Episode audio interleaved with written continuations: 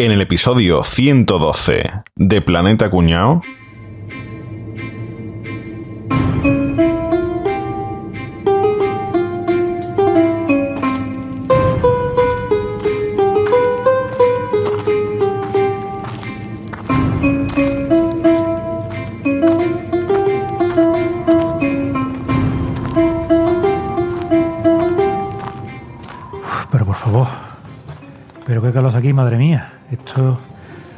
Insoportable. Menos mal que me traigo la nevera con la cerveza que yo, porque yo de verdad es que, que no sé, ¿eh? no sé cómo hubiera aguantado esto. si Joder, no, ¿eh? tío. Esto es imposible. Joder. Que llevo, llevo las botas llenas de arena, qué cosa más incómoda. Pero de verdad, pero cómo se, pero deja de quejaros un poco ya, por favor. Qué pesado. Pero macho, de verdad, que, que estemos haciendo esto ahora. Es que yo de verdad que no lo veo. Vamos, a las 3 de la tarde encima, ¿eh? Y, y con la de cantidad de desgracia que han pasado últimamente, tío. Jugársela, jugársela así, tío. Jo. Pero jugársela, pero jugársela de qué? Jugársela de qué, tío, que estamos a punto de, de lograr algo histórico. Bueno, eso es verdad, ¿eh, Enrique? Que encontró una pirámide que nadie conocía. pff, tiene, un tío. tiene un meritazo, ¿eh? Esto es, un- esto es una bicoca. Matisa. Que yo sí la había empezado a construir, lo que pasa es que se me había olvidado. La verdad es que estaba escondida la jodida, ¿eh? Claro, como hace tanto tiempo que no entraba nadie en la sala de trofeos. Venga, bueno, venga, vamos. Venga, vamos al lío. Vamos Venga, a- va. Venga, vamos a abrir la puerta. venga. Vale. Venga, aquí, aquí, quita, quita, que tengo aquí, que Venga, tengo la palanca. sí, sí, dale, dale. bueno, bueno, dale, venga. Venga, Aprieta, aprieta. Dale ahí. venga, venga, ahora el sarcófago. Vamos, venga, vamos. Venga, vamos, vamos, vamos. Ay, ¡Hostia, una momia! Hostia puta. Una momia. ¡No! Hostia, una momia. Una momia. ¿Qué te pasa, nene? Un poquito más de atino y lo hubierais coordinado todos, ¿eh? ¡Hala! Cor- ¿Pero esto qué es, por favor? Era verme aquí, ¿eh? ¿Qué pasa? ¿Este quién es? Que, que tanto empareda gente al final termina metido en el sarcófago. Unos pocos El meses. faraón. Me dejaste aquella vez en, en el zulo de la mafia. Hostia, ¿verdad? Los reencuentro teatrillo. ¿Estás pensando en comprar una nueva cámara o necesitas algún accesorio para tu equipo? No dejes de visitar camaralia.com, la tienda online con los mejores equipos de fotografía y vídeo profesional, las últimas novedades y los mejores precios para venta y alquiler, y como siempre atendido por los mejores profesionales. camaralia.com Bueno, ¿qué tal? ¿Cómo estamos, chavales? Pues muy bien, muy bien. Mira, Muy bien. Triangular. Piramidales. Pirámides. Vamos a hablar de pirámides, pero es un poco general, ¿no? Hablar así de pirámides, esto ya está un poco visto, ¿no? Es- ¿Sí? Hay muchísima información, yo creo que ya todo el mundo se sabe todas estas cosas de los documentales y tal, eso ya está. ¿Sí, tú crees? Pues sí, ¿no? El que quiera saber de pirámide, hay un podcast que es el de nuestro amigo Nacho Ares, el de dentro Claro. de la pirámide. A ese sí te explica todo sí. con su bueno. estudio, pero somos Planeta Cuñado. Hombre. Ya sabe, el que nos está escuchando ya sabe que aquí vamos a sacar nosotros otra cosita. Yo solo quiero, quiero decirle una cosa a Nacho Ares, ¿eh? a nuestro amigo Nacho Ares. ¿eh? Hablar sabiendo no vale, Nacho. No vale. Yo pensaba que ibas a decir Ares que lugares. O Are Krishna, lo que sea, algo así. que quede claro que, que vamos a hablar de las pirámides de verdad. O sea, no de estas que hay por ahí, por América y tal, no, las pirámides de, las de, las de Alimenticias. Egipto. La de alimenticia, la de que come primero cereales y todo Sí, eso. no. Hostia, pero- entonces no voy a poder mencionar la orgonita, que la fabrican con forma de pirámide para que a los magufos les entre más por el ojo. De eso no podemos hablar. por el ¿no? ojo. Pero bueno, vamos a eso, vamos a darle un toquecito nuestro, ¿no? Vamos a, a contar curiosidades, cosas raras, cosas que probablemente no hayas escuchado nunca O no deberíais de haber escuchado nunca. y que casi os podemos garantizar que no vais a volver a escuchar, pues todos gilipolleces. O sea que, El rigor histórico en este caso toma por culo. Correcto. bueno, venga, vamos a, vamos a empezar. Con conocimiento de con criterio. Sí, sí, sí, porque, porque yo sé que realmente nuestros escuchantes esperan a que yo hable y después ya cortan. Hoy no tengo un PDF, hoy tengo un papiro. Hombre, Ah, ya, ya, muy bien. Escuchantes. Lo que vais a escuchar ahora, lo único de verdad que hay en este episodio. Todo lo demás, no creerse ni la mitad. La verdad. Y bueno, las pirámides de Egipto siguen siendo un misterio, especialmente porque siempre pensamos, coño, ¿cómo se ha construido esto con unos medios técnicos tan limitados, no? Lo que sí sabemos es que se construyeron a partir de la tercera dinastía. Hostia, ¿Y eso de cuándo es? antes de Falcon Crest, qué buena serie. Eso de los 80. Ahora lo voy a contar yo. Eso de los 80. Hasta- La tercera temporada de Dinastía. claro. Para que os hagáis una idea, para ya ponernos en en un contexto temporal. La primera pirámide, que fue la de Zoser. Eso cuando se te mete algo a la garganta, ¿no? eh, Zoser. Entonces, Pues, se hizo hacia el 2630 antes del Shusu. O sea- Fíjate tú la de año antes el chorro de años antes que, que- que se construyó la 4.600 primera pirámide. años. ¿eh? Hay un dato muy curioso que es que Cleopatra está en el tiempo, ¿eh? históricamente está más cerca de cuando se presentó el iPhone que de cuando se construyó la primera pirámide. A mí eso es un dato que es real y me vuelve loco. Fíjate. ¡Hala, tío! Exactamente, un dato que iba a dar yo ahora, pero que ya no lo doy porque la he bajado. Ha vuelto por todo lo alto. ya. ¿Vale? Os sigo poniendo en contexto. La civilización egipcia se encuentra entre las más antiguas del mundo. Para que os hagáis una idea, se considera que comenzó alrededor del 3150 a.C. Eso coincide aproximadamente con el final del Neolítico. El punto de partida coincide con la unificación del norte de Egipto, que está cerca del delta del Nilo, con el sur de Egipto, que está cerca de Sudán. El periodo anterior a la unificación de norte y sur se llama periodo predinástico, o se conoce también como dinastía cero o dinastía 00. Esa es sin- sin alcohol, claro. No sé por qué. sin alcohol y sin azúcar.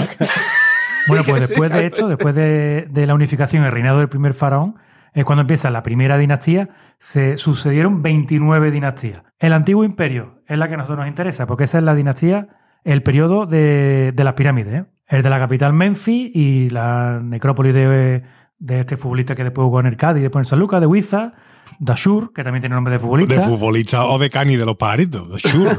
Shur. Da su, da su- Da su hermano. Dashur. Este fue el periodo, este fue el periodo bueno, fuerte y de riqueza de, de la civilización egipcia. Esto dura de 2700 a 2200 antes de, antes de Cristo. Y va de la dinastía 3 a la dinastía 6. O sea, ahí es cuando se construyeron las pirámides. En el 2200 antes de Cristo. Y algo harían porque después no, no construyeron muchas más, ¿no? Parece, ¿no? Que fue... Y después pasaron un montón de cosas. Después viene el nuevo imperio, igual que en, que en Star Wars, que es la era de Ramsés. Mira, Ramsés vivió mil años después de que se construyeran las pirámides. O sea, Ramsés era un modernito. Ahí también hay mucha riqueza y el, y el poder central era bastante, bastante poderoso.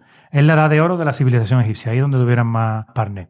Pues resumiendo esto, el periodo de las pirámides comenzó durante el, el antiguo imperio, la tercera dinastía, y su punto máximo lo alcanzó durante el antiguo imperio, en la quinta y sexta dinastía. Y ya está, quedaron con eso, de la tercera a la sexta y en el 2300 antes de Cristo. Y ahora me, me, me dice aquí, el que ha hecho el guion, habla de Heterodoto. El de la moto. Único que voy a decir de, que voy a decir poquita cosa. Y su cinta, lo voy a poner en su sitio, a Herodoto, que salen muchos libros y mucha historia, pero lo voy a poner en su sitio.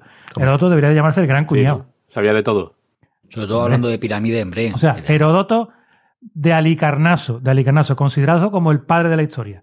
Visitó Egipto, quedarse bien. Ahora voy a quedarse bien en lo que os contaba antes. Las pirámides se construyeron 2300 antes de Cristo. Pues este buen hombre, que lo sabe todo de las pirámides, visitó Egipto en el año 450 Bueno. antes de Cristo. O sea, 1950 años después de que se construyeran. El gotel estaba fresco, hombre. O sea, eh, eh, es griego, es un es griego, su, su- imagínate, con su barbita así con risito, con su, pero De piedra, hecho de piedra, el tío, ¿verdad? Un libro muy famoso, una obra que se llama Historia. Un brazo roto. eh. La churra chica.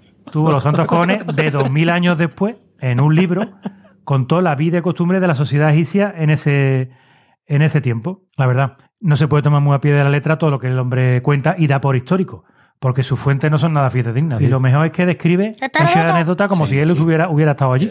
Eso es un poco fullero. Heródoto cuenta la historia O sea, como si fuera verdad y un poco fullero. Heterodoto La influencia que tiene Heterodoto, que se atrevía a poner por escrito la biografía de Keops, Kefren y Miquerino, que es como nosotros conocemos. Parecen, parecen de tres fichajes griegos ¿No? del Málaga en el mercado invernal de la 19-20. ¿eh? Para, para Pues- conseguir la salvación. pack de Salónica para reforzar la defensa y el ataque por banda. ¿Eh? Pues fijarse bien, fijarse bien este tío, la influencia que ha tenido con lo cuñado que era, que ni Keops se llamaba Keops, ni Kefren se llamaba Kefren, ni Miquerino se llamaba Miquerino. Le puso un nombre artístico porque quiso, le sonaría mejor con tantas K o algo, yo qué sé. Ha- habló Se llamaba-. O sea, Sí, sí. ese nombre también se lo ha traído. ¿eh? ¡Heterodoto! Hete- heterodoto, yo le llamo heterodoto. Se llamaban, es que los nombres que tenían de verdad eran menos, es como un Como cantante, unos ¿no? Llama- a ver, ¿cómo era? Exactamente. Se llaman Jufu. ¿Tú crees que, que Ops se llamaba Jufu? Fofur. Kefren, que mira, Kefren, ¿cómo suena Kefren? Kefren suena potente. Suena ¿eh? Fren, Kefren. Pues no, Kefren se llama Cafre. Pues claro. Ya lo explicamos en el episodio de. Sí, sí. Eres, eres un cafre. Que Fren, ¿no? que Fren tiene nombre de cani. ¿eh? Kefren. Y mi querino, mi querino se llamaba Mencaure. Ah, pues se mola más. Mi, queri- mi querido amigo, mi Mi querida España. Tú fíjate tú cómo se dicen los tres, que todo el mundo lo decimos desde el tirón, Keops, Kefren y mi querino. Ahora di tú, Jufu, Kefren y No, Mencaure. no, no tiene la Que sonoridad. la no, no. sonoridad. Es la verdad. musicalidad no es la misma. Aceptó Mi cambiando los querido. Mencaure, ¿eh? el colegiado de la, de la federación. De la Iván Logroñez. El encargado del bar, ¿ver- de verdad. Ten en cuenta que, que las pirámides que vio Hetero- Herodoto, o Heterodoto, como queráis O por su propio nombre. Se ¿no? construyeron- Sería lo suyo. Ah, él prefería heterodoto, ¿verdad? Él le puso a Cafre Kefren, pues yo le voy a poner a Herodoto, Heterodoto. Se, eh, o sea, se construyeron hasta el siglo XVIII antes de Cristo, cuando él fue en el siglo I, no, en el siglo V antes de Cristo, con lo que más o menos es como si fuéramos nosotros allí ahora y nos lo inventáramos todo. a casa de Sería más o menos la a misma inventarnos su, su movida. a inventárnoslo todo. Sí. Y ahora hay una anécdota muy graciosa. Decía que, que Ops, que Ops, recordado, que Ops que era Jufu, ¿vale? Uh. Jufu, que dijo que, que no tenía pasta. Bueno, la época de Jufu fue malísima. Sí, o sea, mm, condenó a la pobreza a todo Egipto. De crisis. Exactamente. Crisis era otro, Entonces no, ¿no? tenía pasta. Y puso a su propia hija, que se llama Jufu, o cualquiera de cómo se llamaba, Eva, cómo se Jufosa. llamaba ella, la puso en el lupanar. El lupanar. ¿sabes lo que es? Un lupanar, ¿no? Donde, Puticlub, donde ¿no? Puti. Eh, exactamente. Para ganar un pastillas. piano club. Y se Piano dice, se dice que, que cada, por cada, por cada vez que pasara la hija por, por la piedra, le daban una piedra para la pirámide. Y que con eso, con lo que la hija consiguió, construyó una pirámide. ¿Sabes qué la hija, la pobre? Pasaba por la piedra, literalmente. De las tres pirámides, la que hay en medio, de las tres- la que hay en medio se dice Sí. que se construyó con las piedras de la hija de. de Madre. Y mía. ya está, ya he puesto en contexto. Ya podéis contar todas vuestras mentiras y Bueno. todas vuestras cosas que habéis encontrado No. en páginas de Magufo en, en internet. Ya nos hemos enterado de cuándo se construyeron, pero no de quién. Porque sí, has dicho ahí Ah, muchas amigo, cosas, amigo. no. Eso es lo importante. Claro. ¿Quién? Hombre, la ¿Quién hizo dinastía eso? 3, 4, ¿Pero 5 quién? y 6. No, pero ¿quién? Porque lo normal, lo normal sería pensar que las pirámides de Egipto las hicieron los egipcios y las pirámides mayas las hicieron los mayas y que cualquier tipo de pirámide Vamos la ha hecho el primero para allí. Pero claro que lo que pasa, que somos así de cerrados de mollera y pensamos que civilizaciones antiguas, radicadas en Egipto, en México y tal, ¿cómo coño van a hacer una obra de ingeniería ¿Cómo tan van grande como esta, no? Imposible. Mm. Bueno, pues eso es lo que pasa. Entonces, ¿Qué me estás contando, Pues, pues se tiende a darle explicaciones pues un poquito sobrenaturales por- porque simplemente pues, porque no se creen que los antiguos eran capaces de hacer estas virguerías. Se iban con Y taparrabos. si además ¿no? nos vamos a Egipto, que es uno de los escenarios más recurrentes de la Biblia, pues lleva a darle explicaciones vinculadas con la religión, ¿vale? Como por ejemplo, hay una de las explicaciones que, que piensa que el protagonista de la construcción de las pirámides es ni más ni menos que Noé. ¿Cómo? Noé. ¿Quién no es? Pero si estás diciendo que no es, si estás diciendo que no es, ¿cómo va a ser? Que sí es, pero no es. Que no sí es, es, no pero es. no- ah. Escúchame, esto sí va por la siguiente lógica, ¿vale? Y además que así lo escribió el colega este, John Taylor, ¿eh? en un libro que se llamaba La Gran Pirámide, ¿quién y por qué las construyeron? y en este libro dice, el que construyó el arca fue, entre todos los hombres, el único competente para dirigir la construcción de la Gran Pirámide. Claro que sí, hombre. Tócate, tócatelo, tócate Tenía todo el sentido del mundo. Y- pero Sí, es que, claro, no había, es que Calatrava no había nacido todavía ahí, ¿eh? No, claro, es que este era el único que podía hacer las cosas era, pues si este es el único que ha hecho algo bien, que era el arca, pues este es el único que puede hacer las pirámides. Claro. Tócate la polla. Hombre, está bien traído, ¿eh? Claro, claro. Hombre, está bien, hombre. Yo me lo hubiera creído, ¿eh? Yo estoy a punto de creérmelo. Sí, sí, además. sí. En este libro también afirmaba que las pirámides eran un repositorio del conocimiento matemático divino. Pues también, claro. De hecho, lo de, lo de repositorio es cierto, se llamaba Egit Lab. No me me queda pilla Enrique, ¿eh? Madre mía. Los informáticos han reído seguro. Hombre, a mí me ha gustado. Seguro, Rafa. seguro, ¿Vale? seguro. Bueno, tenemos otra teoría mm, también simpática. que El tío de, de esta teoría se llamaba Ignatius Loyola Donnelly. Madre. De Palacio, de todos Es los santos. De Jesús. Ya con ese Es que con este nombre, pero es que el nota era congresista de Minnesota. ¿eh? ¿De tu qué? De Minnesota de Bastos. Pues este, este tío en, el, en 1882 escribió un libro que se llamaba La Atlántida, el mundo antidiluviano. ¿Y qué decía aquí? Que en Egipto, que no era ni más ni menos que la primera colonia de los atlantes. Según su teoría, los atlantes habrían establecido réplicas de sus grandes ciudades por todo el mundo antes de que la civilización se lo hubieran tragado las aguas. Pero ahí habían resistido las pirámides. Con su huevo ahí tan pancho el tío. ¿eh? Hay otra teoría que a mí esta me encanta, me fascina, ¿vale? Además que esto es curioso porque mientras más nos vamos acercando al siglo XX, pues las teorías sobre la construcción de... sobre la teoría sobre quiénes, quiénes hicieron la- las pirámides, pues son cada vez más de partirse el culo, ¿no? Como Cada vez más locas, ¿no? Sí, sí, sí. O sea, la gente tiene más, imaginación. Parece que. De hecho, tenemos la teoría de Edgar Cayce, que es un, fue un vidente de los Estados Unidos, que también escribió un libro. Claro. Pues este hombre defendía en este libro que los constructores, que los constructores, que los constructores de las pirámides, para hacerlo, habían construido un sistema, ojo al dato, que era capaz de hacer levitar bloques de piedra. Ah. Levitar, levitar. Sí, sí, sí. Le sí. ponía una compresa con ala, ¿no? Y Sí, ya. sí, sí. la ¿Cómo? ¿Cómo? Pues a, a través de vibraciones sónicas. Sí, que, así se empezó, que claro. permitían levantar las piedras hasta alturas de más de 146 metros, como por ejemplo tenía una de las mayores pirámides. ¿vale? Así te monto una pirámide yo, si hace falta. A través de grandes vibraciones sónicas. Escúchame, pero esto es muy fácil demostrarlo, que tiren abajo la gran pirámide y la intenten hacer de nuevo con eso. Claro. Hombre, claro, en dos patadas, sí. Y, y de hecho, si queremos ser menos cafres, nos vamos al solar al lado y levantamos una igual para no tener No, que no, no. Allí mismo. Allí en el mismo. A mí me pasa a veces, tío, que me vibra la pierna como si fuera el móvil y luego no. A lo mejor es que puedo levantar piedras y también. Correcto, correcto. correcto. Eso es un trombo, Enrique. Eso, eso es un trombo. Pero eso me pasa a mí también, ¿eh? ¿A que sí? Planeta cuñado sin tron. Planeta cuñado diagnostica. Bueno, por lo que estaba diciendo. Y, y hay una de las cosas que está más extendida en la cultura universal y es que, bueno, que las pirámides las crearon los, los astronautas, los extraterrestres. ¿vale? Los extraterrestres. La- Solo que, una cosa que me hizo mucha gracia, ¿vale? Que es que eh, nuestro amigo Elon Musk, que no deja de ser una de las mentes Más privilegiadas cuñada del mundo. Correcto. Cuñadísimo, ¿vale? tío. Pues Siempre este, más. el 31 de julio de este año escribió un tweet así, se quedó tan pancho, eh, que dijo: Aliens build the pyramids, obviously. Así. Boom. Obviously. Así, y se quedó tan pancho. Ahí está. Los aliens, ¿vale? Stop the count, le faltó poner.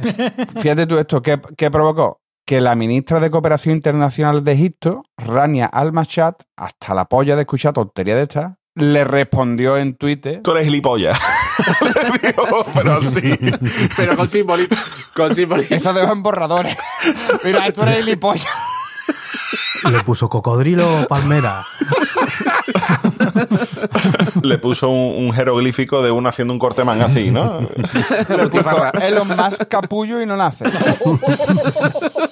No, no, le puso. Sigo su trabajo con mucha admiración. Le invito a explorar los escritos sobre cómo se construyeron las pirámides y también a ver las tumbas de los constructores de pirámides. Señor Musk, le estamos esperando. Ay, con dos huevos. Ya, con tu puta madre. Y, y lo invitó, lo invitó, le dijo, escucha, déjate de mierda, deja ya, deja ya el moscate y vente para acá y para que veas. Las teorías tan locas que ha contado Capria sobre quién construyó las pirámides es que no tienen desperdicio ninguna, pero es que hay, que- eh, hay otra que lleva unos años circulando que es que es brutal. Que yo, el titular es el A siguiente: verla. Las pirámides fueron construidas por los dinosaurios. Ya está. ¿En serio? Te lo juro. Yo me imagino al Tyrannosaurus Rex con las manitas esas cortitas que tiene. ¿Te imaginas un tiranosaurio intentando ponerse el lápiz detrás de la oreja? Es que no le llega, es que sería- Hombre, se podría poner la de arriba del todo. El cucurucho de arriba a lo mejor va subiendo.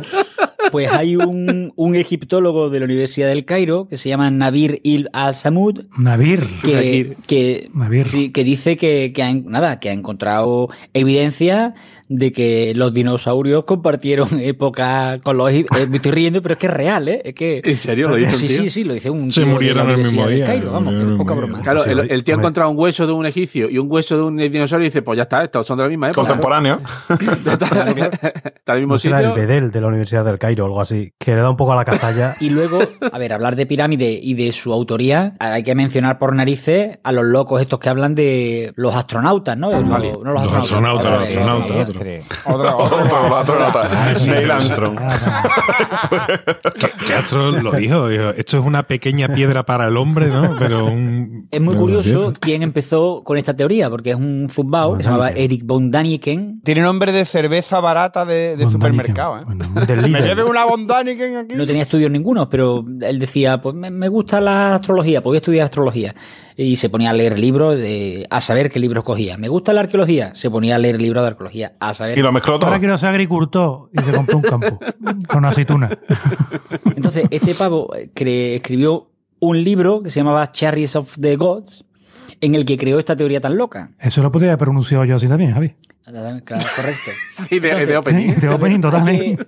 A ver, este tío, este tío, hay que ponerlo en contexto, como ha dicho Cabri, como ha hecho Boza, perdón, con las pirámides, que es que, pues en los años 60, pues todo lo que sonara a alien y a extraterrestre y tal, pues hostia, guay, te lo ¿no? compraba todo. Todo el mundo lo compraba. De hecho, en los años 60 en Canadá se llegó a inaugurar una pista de aterrizaje para ovnis. No sé si eso lo sabéis o no. Sí. Una cosa, una cosa de loco.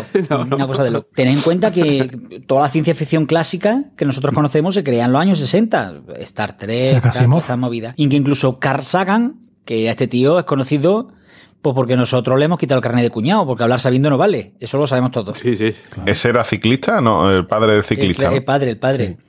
Eh, este ya había especulado, ya estaba hablando en el año 64, 65, ¿60 y cuánto? 62, 63. Y ya especulaba, ya veía que era lícito, que era real, que había vida inteligente fuera de nuestro planeta, ¿no? De hecho, en el, 60 en el mismo 66, Sagan afirmó que posiblemente los humanos, y atento aquí a esta teoría, que ahí empieza todo un poco, afirmó en el 66 que posiblemente los humanos ya habíamos sido contactados por los aliens en la antigüedad, quizá en estados muy tempranos de nuestro desarrollo como especie. Vamos. El caso es que en los 60 la idea de los extraterrestres y que ya habían rozado el planeta Tierra y tal, pues, rondaba por la cabeza así de, de- de la gente en general, ¿no? Y entonces este llegó Von Daniken y publicó un libro en el que decía que los extraterrestres ya habían pisado la Tierra y habían construido las pirámides. Y ahora os explico tres cositas que decía. Hay que hacer un pequeño paréntesis aquí, porque antes de que publicara el libro, Von Daniken pasó años en la cárcel por estafas y timos, varios. Anda.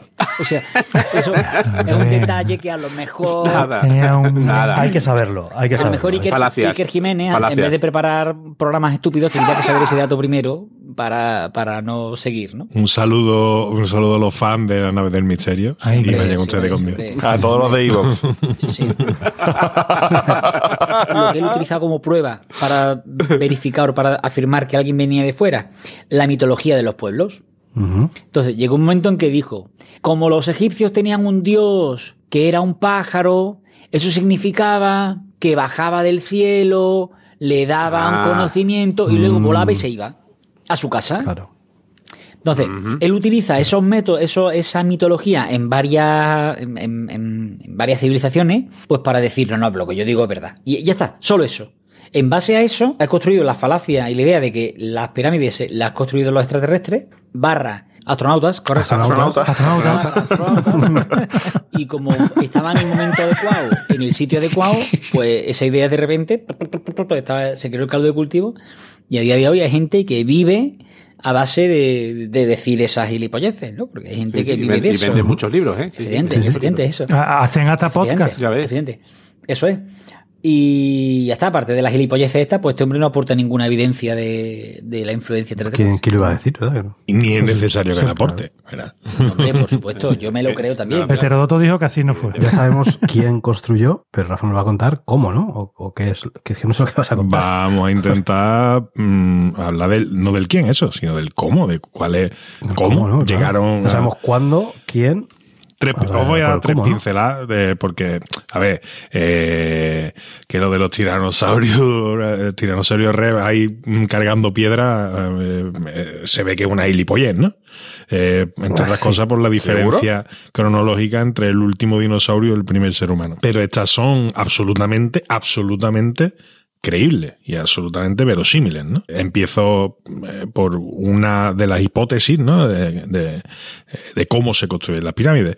En 1884, en una convención científica en, el- en una ciudad americana que tiene nombre de queso, en Filadelfia, hacen un, un señor, un señor presenta un documento, eh, supongo que de la Universidad de, de Misco, donde dice que, que no hay ningún mérito en, en la construcción de una pirámide. Eh, todos Ah. pensamos que la construcción de la pirámide es desde la base, como casi todas las casas o todas las edificaciones, Claro.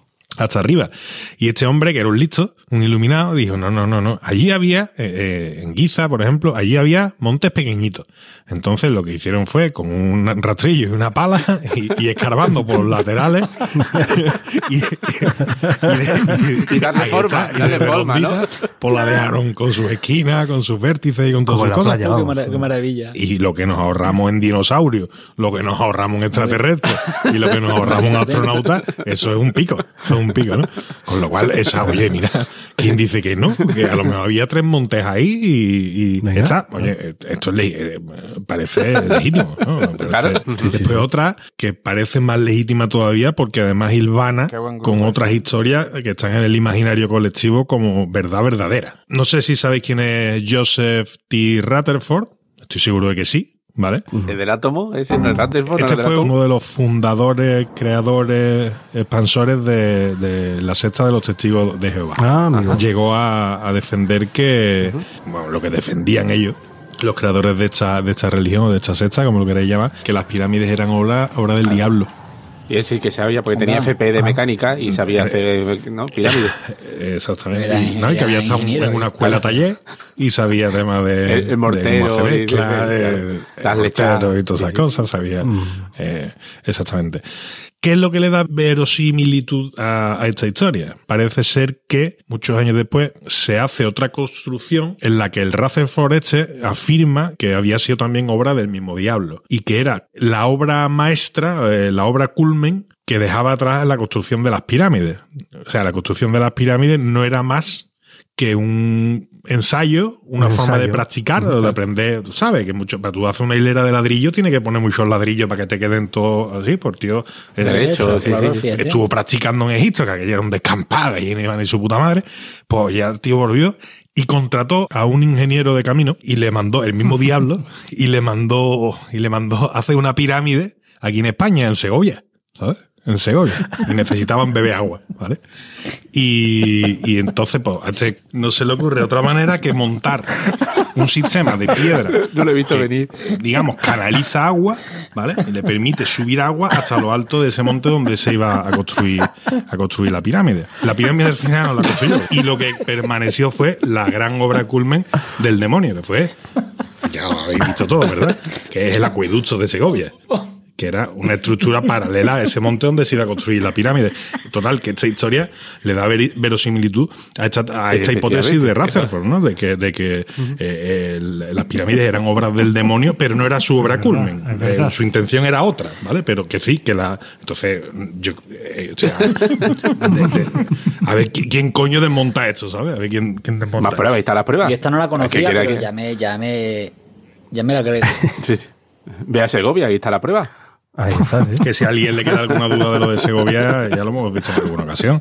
Solo tiene que acercarse por allí y ve eh, esa, ese diablo que está allí apoyado en una vallita, haciéndose un selfie con, con el acueducto detrás. O sea, Se olvidó que- decir que Turismo de Segovia patrocina este episodio. No. Eso sí que sería ya la chapa de la mendicidad. y por último, eh, y ahora ya nos ponemos un poquito más serios, ¿no? Eh, Sí, claro. ¿Cómo se construyeron, cómo se construyeron las pirámides? Pues con mano de obra esclava. Claro. Está tan extendida, está tan extendida esta hipótesis que hay incluso naciones que están construidas basándose en, en dichas hipótesis, ¿no? en estas historias. Si leemos escritura eh, antigua, pre- Antiguo Testamento, etcétera, eh, pensamos en egipcios que tenían esclavizados a judíos para que Al- construyeran al las pirámides, etcétera, etcétera, etcétera. Entonces, eh, sí, construir con mano de obra barata o, o gratuita eh, es muy fácil además te da una potencia brutal. Ahí tienes los Estados Unidos de América, ¿no? Que es la potencia principal del mundo gracias a la esclavitud, ¿no? Pues se supone que los egipcios estaban haciendo exactamente lo mismo que con los judíos. Pues no, parece ser que no. Y aquí nos tenemos que poner serios porque aquí hay cosas que no son hipótesis, que no son teorías y que, que- que es completamente cierto. Es que hay documentación al respecto. Hay documentación que dice que la mano de obra era cualificada, asalariada, con derecho a huelga, que tenían vacaciones, que tenían ausencia del trabajo justificada y que, que tenían poblados ahí alrededor y que... Y, y tenía una cosa muy chula, eh, Rafa, tenía equipos motivacionales. Sí, sí, sí. O sea, trabajaban en equipo, cada sí? uno con su logotipo, Y entonces era, venga, los culebras, no, no, cuidado, que los cocodrilos ganan más piedras. Y, y así se picaban entre ellos, para, hacían equipo con un logotipo cada, cada equipo. Y eran de los equipos tigres. A mí especializados. además, tigres. Como leones. resulta, que- resulta que el Nilo periódicamente eh, se eh, inunda lo que es la, la marisma, ¿no? De- que Egipto El- es eso. el- el Egipto es un, La marisma de Doñana del Nilo. Egipto es un oasis. Egipto sí. no es más que un oasis. eh, y es tan, tan, tan, tan fértil porque periódicamente se, se inunda y, es lo que tiene. Por eso eh, es el pedazo de país que es. Eh, ¿Qué pasa? Que esa- esas anegaciones echaban a mucha gente que vivía cerca de- del río, la echaban a otras zonas, ¿no? Entonces tenían que buscar trabajo y demás. Y iban directamente a buscar trabajo a las zonas donde se podían estar construyendo pirámides. Que ahí había una, no como ahora, que te montan un edificio en dos años. Y la pirámide tardó por lo menos tres en construirse, ¿no? Según nos ha contado Boza. Pero no, parece ser que para la, para la construcción de las pirámides no, o al menos no principalmente se utilizó mano de obra esclava, sino mano de obra remunerada. No sabemos si había sindicatos. poniendo las piedras torcidas para que se caiga todo, claro, que aquello sería muy fácil de boicotear. Cuadrillas, ¿no? Ahí la gente tenía su nómina, su seguro social y su, todas sus cositas. ¿eh? Y su cheque guardería y todo, ¿no? Como la España de Aznar. Igual que la España de Aznar. Estamos trabajando ello. Habéis explicado ya eh, cuándo se construyeron, quién lo construyó. Rafa ha explicado posibles motivos de- o, o posibles formas de, de cómo se construyó. Pero, ¿con qué fin? ¿O copiando qué? Porque a mí me llama siempre la atención la forma que tiene, por ejemplo, ¿no? Pues sí. bueno, eh, de hecho, la, la pista la vamos a tomar de una cosa que ha explicado Capria. Está explicando el Taylor ese que hablaba que si lo había escrito, eh, construido Noé. Pues hay un discípulo suyo que se llama Charles Piazzi Smith. Ojo, era el astrónomo real de Escocia. Coño. Este hombre era del siglo XIX. Este hombre fue más preciso todavía. Dijo que la pirámide no habían sido construidas por los egipcios, sino por Sen, el hijo de Noé, siguiendo Ah, una guía de Dios. Que le mandó los planos o algo así. Eh, sí, sí, bueno, bueno, ahora verás. Bueno, pues este hombre, Tenía una contrata. Yo tenía una- su una contrata, sí. Hizo un concurso, ¿no? Y lo ganó. No, Noé, Noé e Hijos, que era la, la empresa de, construcciones. Bueno, pues este. No, vi- viuda, Viuda- viuda, viuda de Noé. Sí. Noé asociados. Noé sería- Piramidalia. Noealia. No, será, será Noelia. Noelia, Noelia. Noelia. Será Noelia, ¿no? Noelia. Con la canción de. ¿Cómo se llama? Bravo. Pues, Enrique Bernal. Bueno, pues el Smith. eh, Me la comió entera. Pues este Smith dijo en 1864: Pues yo voy a medir la pirámide. Y fuera. Hoy no tengo nada que hacer. Encontró que el número de pulgadas en el perímetro de la base equivalía a 36.524 pulgadas. Eso son 100 veces más que el número de días tiene el año. Y digo, coño, aquí esto va a ser mucha casualidad. Además- además encontró- sí, sí. Encontró una relación numérica entre la altura de la pirámide en pulgadas y la distancia de la Tierra al Sol, medida en millas terrestres. Dijo, esto ya, esto ya es muchas cosas, ¿no? Esto es muchas cosas. De hecho, encontró. Tú puedes encontrar una, re- tú puedes encontrar una relación entre casi Hombre, cualquier Sí, cosa. sí, y de hecho, O sea, por lo pronto descubrió que la, la pulgada, ¿no? Del el, el sistema, ¿cómo se llama? El sistema mm, Imperial. el imperial, el sistema imperial, el sistema imperial era prácticamente coincidía casi a la, vamos, a la milésima con la pulgada, esta pulgada divina, que era la medida de Dios. Bueno, pues ese argumento lo utilizó Smith como argumento en contra de que introdujeran el sistema métrico en Gran Bretaña. ¿Vale?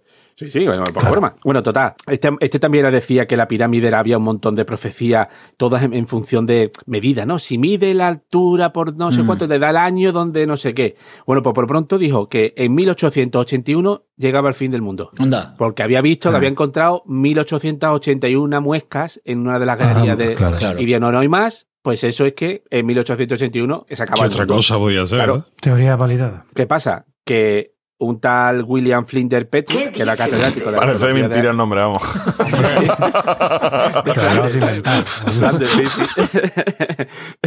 Pues este hombre era catedrático de arqueología de la, de la University College de, de Londres. Pues el año antes del fin del mundo dijo, coño, pues yo voy para allá a ver si es verdad que esto, es- esto está bien medido, ¿no? Y se presentó en 1880, empezó a medir la, la pirámide y le dijo, escucha, Smith, Que que mal. aquí falta pie y medio. Y aquí esta otra relación que me faltan, la- no, no veo yo ninguna relación.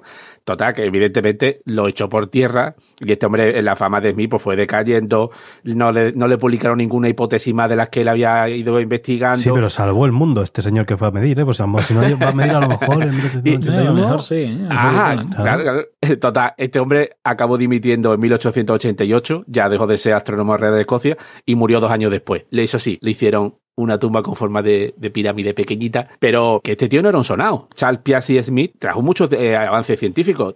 O sea, que a mí me flipa que un tío que puede llegar a tener, ¿no? A la vanguardia de la ciencia después se le vaya a la cabeza con, con magufada. Este te está diciendo más o menos que puede ser que era como un, regalo divino, ¿no? Que le, de- le dictó eh, Dios al hijo de Noé. Pero hay otra teoría que es la alineación con el cinturón de Orión, que eso seguramente, a poco que hayas leído algún libro de estas de magufada, de estas que venden... Esa es magnífica. el que venden los libros estos al, al peso, Libros ¿no? de ocasión. Exactamente. Pues seguro que habéis visto alguno que de un tal Robert Baubal, que era un ingeniero que en 1994 publicó El misterio de Orión. Y básicamente lo que defiende es que la estructura y la orientación de las tres pirámides de Giza, pues prácticamente es una imagen de la constelación de Orión en la Tierra. Porque están alineadas, pero vamos, con una exactitud de cuestión de, de pocos grados. Lo que explicaba que las tres pirámides tenían su reflejo con las tres estrellas centrales del cinturón de Orión, que son Al-Nitak, Al-Nineam y Mintaka. Parece que te habías quedado sin cobertura. He pisado el cable, ¿no? Que he pisado el cable. Bueno, pues la, la hipótesis de, de, de sugiere que en el año 10.500 antes de Cristo, Chale. ¿Vale? Chale. Las tres estrellas principales del cinturón de, Orión mantuvieron una alineación respecto a la Vía Láctea idéntica a la que tienen las pirámides de Giza respecto al, al río Nilo. Entonces dijeron, coño, pues entonces es que las pirámides se construyeron en el 10.500 antes de Cristo. O por lo menos ahí ya fue al que se le ocurrió. Porque era, era esa- que refleja esa situación. Claro, Eh, y además- algo. Y es más, es más, y decía que los canales que tiene de ventilación que tienen las pirámides apuntan directamente a la constelación de Orión y a la, estrella- a la estrella Siro, Sirio, al Alfa Draconi y a la Osa Menor, como haciendo referencia que de ahí puede venir algo. Y además que los que miraban a Orión, que estaba representando al dios Osiris, que era el rey, y los que miraban a la cámara de la reina que apuntaban a Sirio, pues se identificaba con la diosa Isis. Todo esto lo tenía él ya estudiado.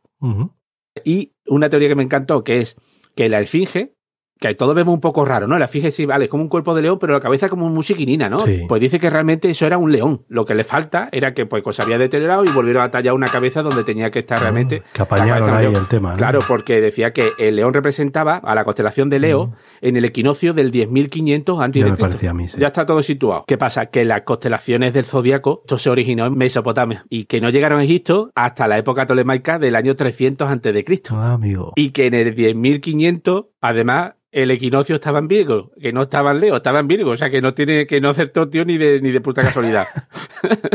Aparte, si estás hablando de la coincidencia con las estrellas, las constelaciones y tal, hay que tener en cuenta el movimiento de precesión de la Tierra. El movimiento este que, de tambaleo que hace una peonza cuando está girando, ¿eso qué pasa? Que hay veces que, pues eso, a lo largo de los años los cuerpos celestes van cambiando de posición.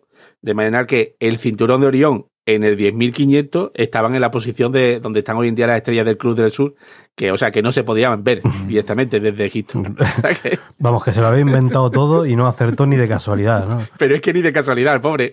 Madre mía. Bueno, pues muy bien. Todo esto que hemos contado de cuándo, quién, cómo, dónde, por qué, tal, pero ¿para qué construir es- ese petardo ahí en medio del desierto? ¿Para qué? Porque eso de que para enterrar a gente, nah. Es que eso te voy a decir, hay una teoría que dice tú que esto es para enterrar al faraón y a- alabar su grandeza y demás. No puede ser para eso. Algo tan grande. Y al final con tanto recoveco y nada más que para una camarita donde puede ir un tío. ¿Para qué? Vamos a ver. Aquí tenemos varias teorías, ¿vale? Hay unas teorías que son pelín más sencillitas, más de andar por casa, y otras ya que son más rebuscadas, que son las guapas, ¿vale? Más drogado. ¿no? La sencillita, antes dijo Capria que había muchas historias bíblicas alrededor de la Correcto. pirámide, ¿vale?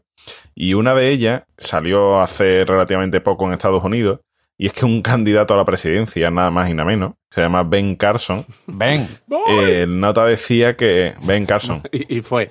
este decía que las pirámides eran el granero de José, no de San José, sino del hijo del patriarca Jacob, ¿vale? Que era uno de los que constituía una de las doce tribus de Israel. Ah. Y que se erigieron las pirámides para utilizarlas de, para guardar el grano, el trigo y tal, durante los años eh, buenos, para que después cuando llegan las hambrunas, eh, que se utilizaban para eso, ¿no? Para básicamente hacer pues lo que aquí no hemos hecho con la ciencia para la vacuna para el COVID, ¿va? Que, pues, hombre, la verdad que tiene más sentido que una tumba, ¿no? Sí, sí, sí, Algo claro. tan grande, ¿no? Le da un uso al fin y al cabo. A lo mejor era un hospital de pandemia, Álvaro. También, también. No me costó 600 millones. Otra de las teorías de uso de las pirámides, dice que no es una tumba como tal, ¿vale? Sino que son ciudades donde acampan los muertos. A ver, esto se puede parecer más a, lo mejor a la realidad, ¿no? El tema de que sea una tumba. Se decía que en este caso eh, había ciudades subterráneas, que las pirámides eran una puerta de entrada a esas ciudades subterráneas, porque los antiguos egipcios creían que el, eh, el renacer se tenía que dar en lugares oscuros, en la sombra. Entonces, qué mejor que debajo de tierra, ¿no? Esto te lleva a ese mito, ¿no? De ciudades subterráneas y demás, y las pirámides eran como puntos de encuentro, ¿no? Aquí, oye, que tienes que venir por aquí. Aquí, aquí estamos, ¿vale? Por aquí puedes entrar. A ver si van a ser bocas de metro. Los georradares y con todo lo que hay ahora mismo, no parece que haya nada debajo que una las pirámides entre sí, ni una pirámide con otra, ni haya ciudades subterráneas al- alguna. Bueno. Después hay una serie así como de mm, pequeñas teorías. Hay uno que es Paul Lucas, que en nota dijo en 1714 que la pirámide era un gran reloj solar que no. indicaba los solsticios. Thomas Shaw, en 1721, poco después de Paul Lucas, dijo que esto era un templo de iniciación a los misterios de Osiris. Dice, bueno, pues aquí te metes en la Biblia, que esto era como una especie como de catedral, digamos, más que una tumba. Oye, podía tener cierta explicación, pero ser, sí. es que realmente para templo tienes otras cosas, ¿no? Que ah, tendrían templo los egipcios. Y eh, había otro, Fialín de Persigny, parece un nombre de mentira. Fialín. Fíjate tú de este, ¿sabes? Fialín de Persigny, este en 1845, dijo que las pirámides actuaban como haciendo un, un cinturón, ¿vale? Una barrera alrededor del Cairo para protegerla de las arenas del desierto. ¿Y tú qué coño cinturón si son tres allí en un descampado? Sí, se han flipado un poquito, ¿no? un, po- un poquito, Un poquito un poquito flipping, un poquito flipping, sí. Ahora, la teoría más, más loca, ¿vale? Que me he encontrado, dice que la pirámide es una planta de energía, el Chernóbil de la época. ¿Vale? Una ¿Cómo? planta de acumulación de energía. Claro, claro. ¿Vale? Se basa en la teoría de la pila de Bagdad. ¿Sabéis lo que es la pila de Bagdad? Sí, sí, sí, sí. No. sí. No. ¿Sí? ¿No lo sabéis? Bueno. No, Caballito sí lo sabe porque lo sabe todo. En 1938, ¿vale? En Bagdad, eh, un arqueólogo descubre una especie como de jarrón que dentro tenía un cilindro de cobre y dentro del cilindro de cobre tenía una barra de hierro. El recipiente este además tenía muestras como de corrosión que después además se vio que había alguna especie de ácido como vino, vinagre o algo así que había estado allí en el recipiente también.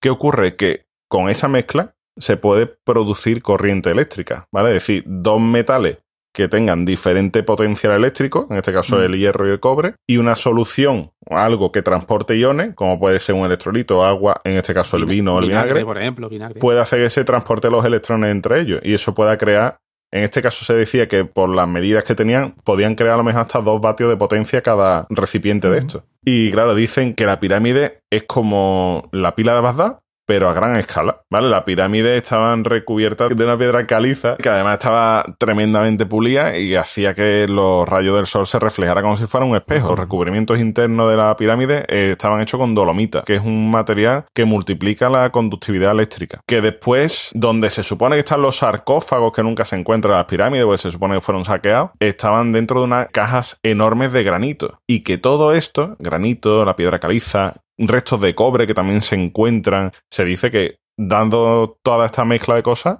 se podría generar grandes cantidades de energía eléctrica en las La pirámides. tela de, de Ramsés. Imagínate, ¿no? Lo que tenía allí montado con el piramidón que se montó en nota. Unos focos guapos allí puestos, ¿no? Me reí. Pero es que, ¿sabéis lo que es el An? El An La egipcio. cruz esa, ¿no? La, la llave de la vida, exacto, Ah, esa sí, especie de, vale. esa especie Sí, de sí, cruz que después sí. tiene arriba como un lacito, que dice que esto que se ve en, en muchísimos eh, jeroglíficos egipcios y demás, que esto simboliza una bombilla. Claro, claro. Y te quedas así de tu madre mía. Y que hay un y que hay un jeroglífico en particular que se encontró en no sé qué templo que se ve cómo están sujetando una enorme bombilla. Sí, el de la serpiente. ¿no? Eh, ay, ay, ay. Lo, lo has visto, ¿no?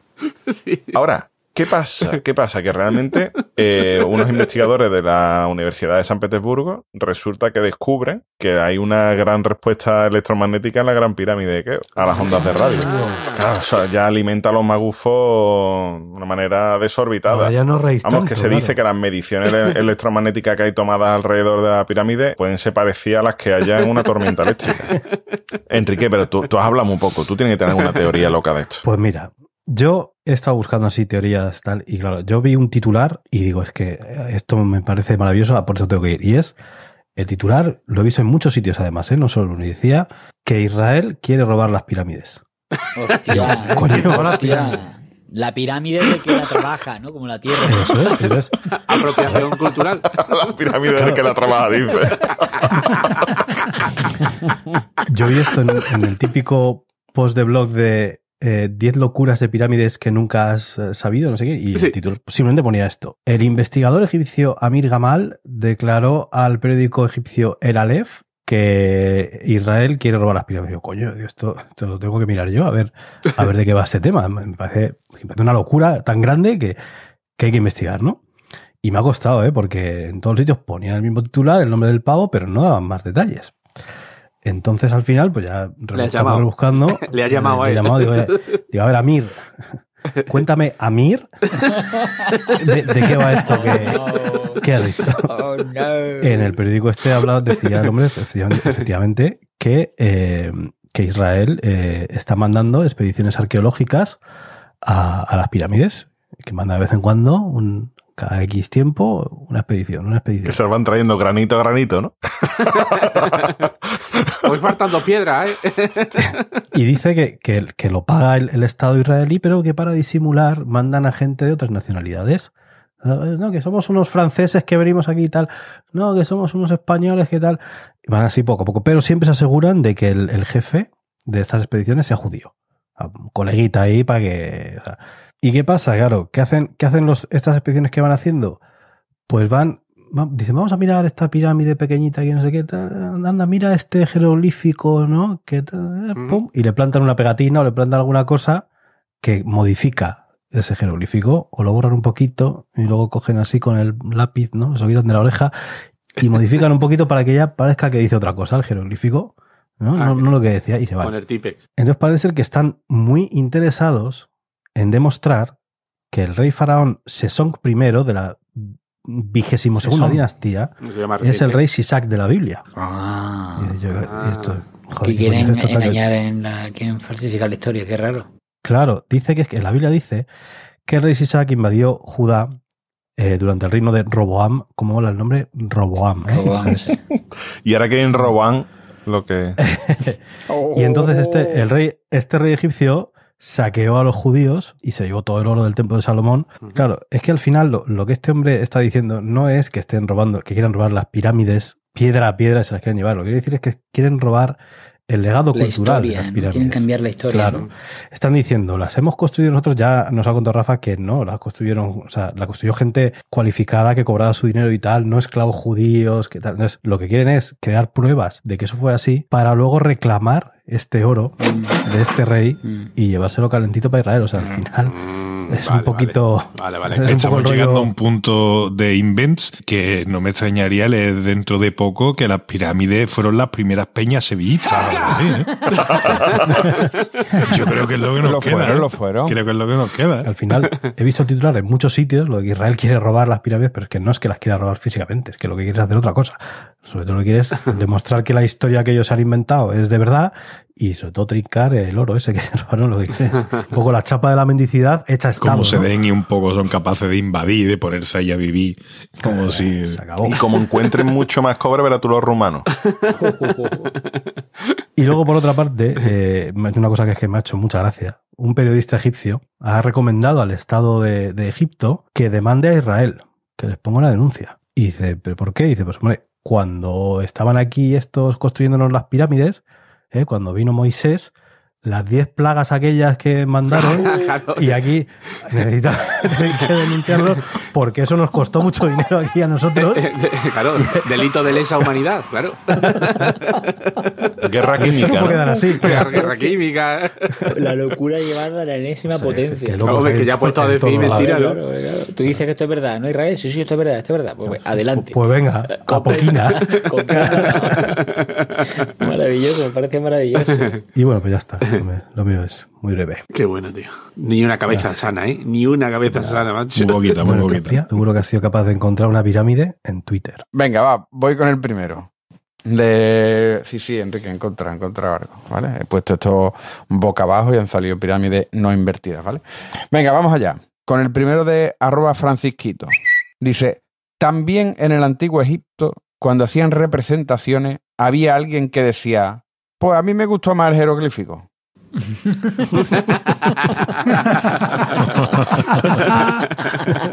Siempre. Siempre, bueno. siempre está ahí, siempre. El típico, el listillo, ¿eh? El culto, el cultureta. Venga, el siguiente es de arroba. Son muertos, Zaratustra callado, pero es arroba solo para tuitear. Dice: Probablemente ya se pueden ver desde el espacio la muralla china, las pirámides de Egipto y mis ganas de follar. Muchacho, está un poquito. Qué bruto aquello. Está un poquito desesperado. El siguiente es de arroba catacerca. Tal día como hoy, pero hace 4.590 años, el arquitecto Kawab Magara contemplaba preocupado el plano de la recién terminada pirámide de Keops y comentó para sus adentros: ¡Hostia puta que no he puesto ventana!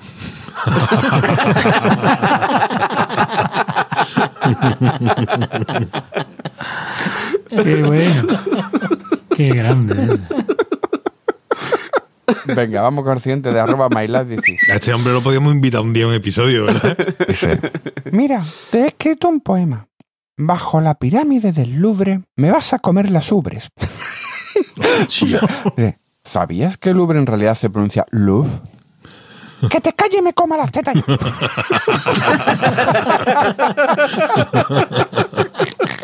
Qué malo, tío. Qué malo. Venga, el siguiente es de arroba acreish.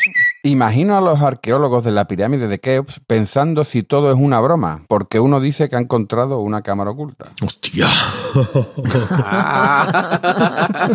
Oh, no. Muy fino. Esta vez sí. Boza todavía lo está pensando. Boza, te estoy viendo la cara. Lo he pillado, coño. Boza no Cuando lo pillado. cuando no lo he pillado, lo, lo pregunto. venga, explícalo. Siguiente, Gabriel. es que no lo he escuchado, es verdad que no lo he escuchado. Venga, vamos con el siguiente de arroba profeta Baruch. Ramsés, deja ir a mi pueblo. Está bien, pero a las 12 os quiero de vuelta a la pirámide. ¡Jo!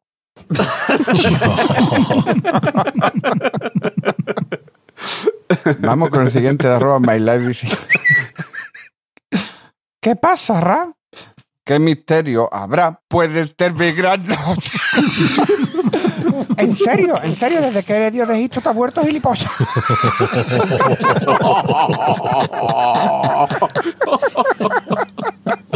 Una maldición de, de los Siri ya, por Dios, por favor. Ese es bueno, ¿eh? Y hasta aquí los tweets piramidales. No voy a poder cantar esa canción sin decir ra. ¿Qué pasa, ra? ¿Qué pasa, Ra? Bueno, muy bien, pues una maravilla, como siempre. Muchas gracias. Así que bueno, señores, venga, vamos a despedirnos ya, que estos señores se querrán acostar. Así que venga.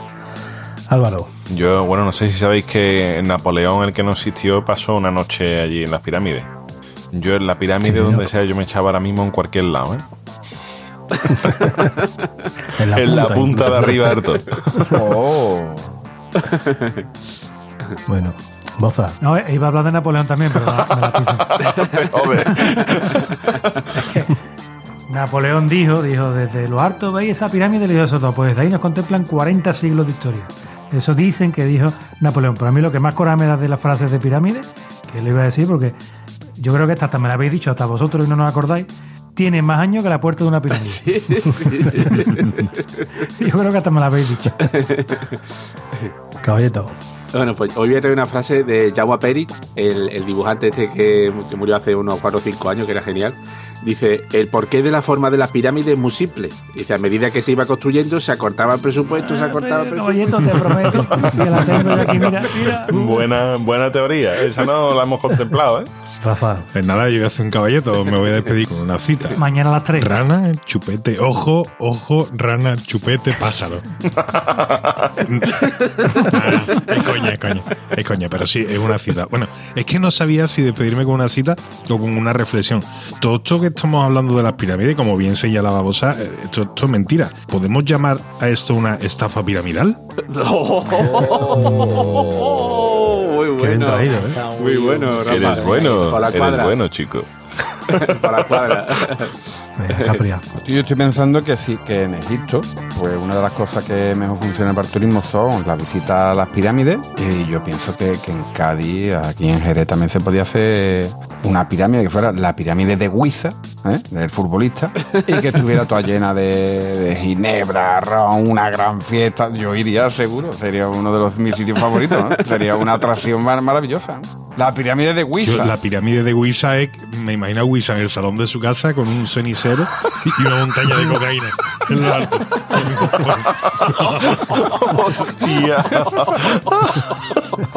Bueno, y Javier, Eh, es que Rafa me ha pasado una frase, pues, pero que habla de biblioteca en Egipto, no de pirámide. Creo que lo que Coño, pero de Egipto, ¿no? Sí, pero de biblioteca, ¿no? Pero es que, es que todavía no nos hemos enterado para qué servían las pirámides y si eran bibliotecas. De biblioteca. Bueno, señores, recordad nuestro Twitter, Planeta Cunao, nuestra web, planetacunao.com y nuestro grupo de Telegram, telegram.planetacunao.com. Y venga, yo, hoy no vamos a dar la chapa a la bendición. ¿Cómo que no? Hoy os vamos a pedir un favor, que os pedimos de vez en cuando. Si es- habéis escuchado esto y os gusta lo que hacemos, por favor, cogéis y le, le recomendáis a alguien que sepáis que no nos ha escuchado nunca Muy buena idea, y tío. le dais un poco la tabarra. Ole. Vale, cogéis el episodio que más os guste, el que a vosotros más gracias haga, y se lo mandáis y, y La hacéis... chapa de la tabarra. Eso. Nos convencéis y nos traéis a una personilla más aquí a, que- a ver si, si le gusta esta canción, ¿vale? Comparte los divertidos. Venga. Enrique, ¿esto es un sistema de escuchas piramidal? Ahí le has dado.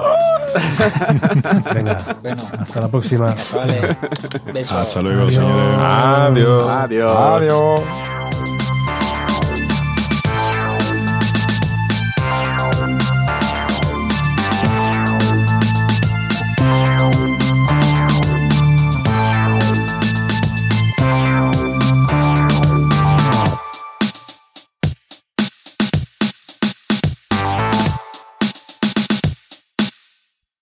Vuelve el dolor. Un huevo colgando y el otro lo mismo. colgando y el otro lo mismo. A mí, en estos tiempos que he estado sin grabar, una cosa que se me había olvidado, lo dinámico y lo ameno que son las grabaciones como cuando voz habla. ¿eh? ¿Verdad? No sé cómo he podido vivir sin, sin este momento. ¿eh? Y, y eso que hoy no ha sacado un abecedario. Pero lo que no puede ser es que, no, lo que no puede ser que uno se quede no con las pirámides y los ovnis. Las pirámides y los ovnis. Otro no, las pirámides y Donald Trump. Y, y a mí me decís. Contexto, no, contexto, di que sí, Pero- Boza, pero- contexto sí, histórico. Pero si estás hablando de, Que de, esto no lo de- salva. de- de todos los egipcios, pero las, de- las pirámides son dos, dos dinastías. Entonces, céntrate en esa, picha. No, No. de Ramsés. No, tío. Y el primero y el último, tío. No. Céntrate en las Y, pirámides. to- y todavía y todavía no ha empezado con los primeros las raíces que unen los egipcios con la carduña.